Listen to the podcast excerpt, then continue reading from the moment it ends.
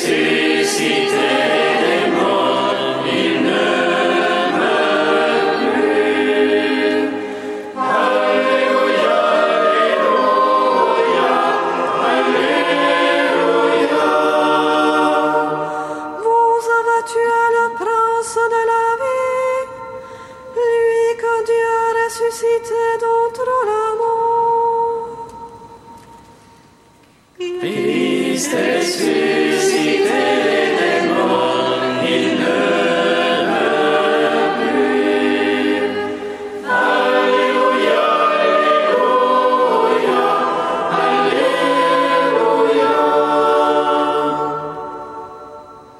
Lecture du livre des actes des apôtres.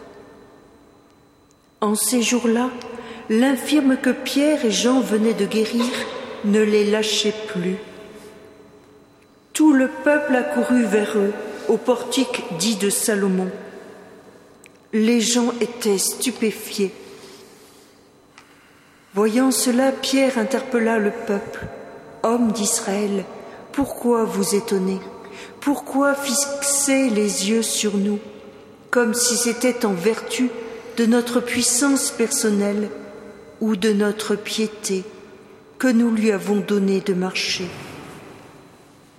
Le Dieu d'Abraham, d'Isaac et de Jacob, le Dieu de nos pères, a glorifié son serviteur Jésus, alors que vous, vous l'aviez livré vous l'aviez renié en présence de Pilate, qui était décidé à le relâcher. Vous avez renié le saint et le juste, et vous avez demandé qu'on vous accorde la grâce d'un meurtrier. Vous avez tué le prince de la vie, lui que Dieu a ressuscité d'entre les morts. Nous en sommes témoins. Tout repose sur la foi dans le nom de Jésus-Christ.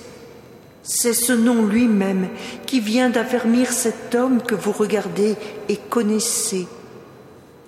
Oui, la foi qui vient par Jésus l'a rétabli dans son intégrité physique, en votre présence à tous.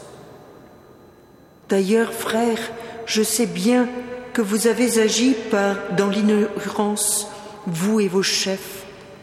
Mais Dieu a ainsi accompli ce qu'il avait d'avance annoncé par la bouche de tous les prophètes. Que le Christ, son Messie, souffrirait. Convertissez-vous et tournez-vous vers Dieu pour que vos péchés soient effacés. Ainsi viendront les temps de la fraîcheur de la part du Seigneur, et il enverra le Christ qui vous est destiné.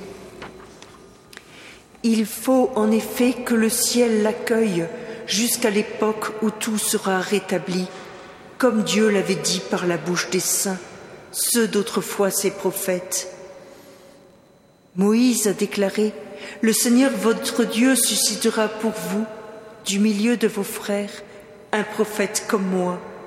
Vous l'écouterez en tout ce qu'il vous dira. Quiconque n'écoutera pas ce prophète sera retranché du peuple. Ensuite, tous les prophètes qui ont parlé depuis Samuel et ses successeurs, aussi nombreux furent-ils, ont annoncé les jours où nous sommes. C'est vous qui êtes les fils des prophètes de l'alliance que Dieu a conclue avec vos pères, quand il disait à Abraham, En ta descendance seront bénies toutes les familles de la terre. C'est pour vous d'abord que Dieu a suscité son serviteur et l'a envoyé vous bénir, pourvu que chacun de vous se détourne de sa méchanceté.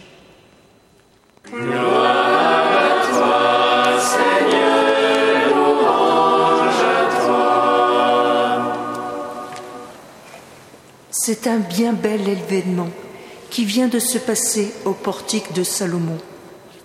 Un impotent de naissance marche. Il marche par le nom de Jésus-Christ le Nazaréen que Pierre a invoqué. Ce même Pierre qui, peu de jours auparavant, devant une servante, avait renié celui à qui il avait voué sa vie. Mais voilà, La mort et la résurrection du Christ lui a apporté le paraclet, cet esprit qui permet de proclamer tout haut la foi dans celui qui est. C'est pourquoi Pierre n'hésite plus. Il interpelle encore plus vivement cette foule étonnée et il proclame pour la seconde fois le kérigme, sa raison de croire qui est devenue sa raison de vivre. Tout de suite, il les dirige vers l'essentiel, celui qui est au-dessus de tous. Cette guérison n'est pas leur œuvre, mais celle de Dieu, du Dieu d'Abraham, de Jacob et d'Isaac, ce Dieu de leur Père, qui a voulu glorifier son serviteur Jésus, celui qu'ils ont tué. Il ne mâche pas ses mots et ne leur cache pas leurs crimes. Ce sont bien eux qui ont renié cet homme face à Pilate qui a cherché à le relâcher, ne trouvant en lui aucun motif de condamnation. Mais le cœur de l'homme est tel qu'il ne veut reconnaître le saint, le juste, qui le gêne par son innocence même, celle-ci condamnant chaque acte réalisé dans une mauvaise intention. C'est pourquoi ce juste est le prince de la vie, une vie qui restaure et ressuscite. Oui, nous en sommes témoins, comme les apôtres en leur temps, que le cœur de l'homme est égoïste et qu'il a tendance à choisir la non-vie.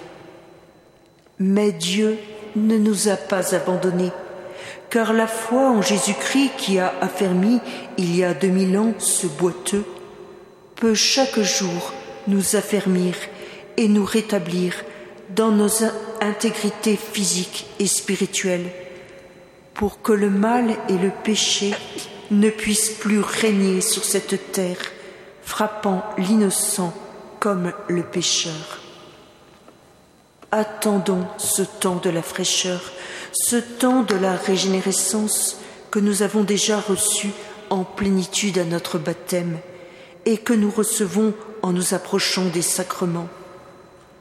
Car chaque acte posé au nom de Jésus-Christ le Nazaréen, chaque approche des sacrements vécus avec un cœur de croyant apporte cette bénédiction divine sur nous et sur nos proches, nous permettant déjà de goûter cette vie du ciel, cette vie dont Jésus est le prince et qui est la seule vraie vie et qu'il veut nous offrir pour en vivre avec nous.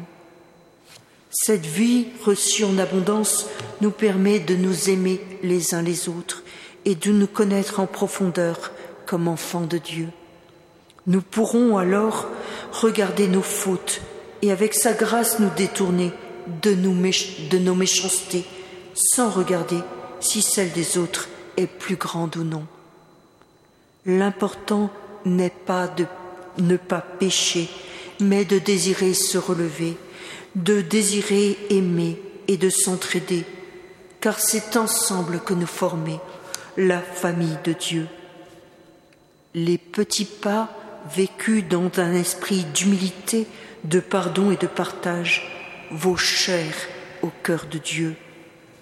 Puissions-nous vivre pleinement ce temps donné, ce temps de Pâques dans une marche ensemble vers le don de l'Esprit, dans la joie de la résurrection et de la vie que Dieu nous donne chaque jour en plénitude, en accueillant pleinement cette bénédiction qui descend chaque jour du ciel sur chacun de nous.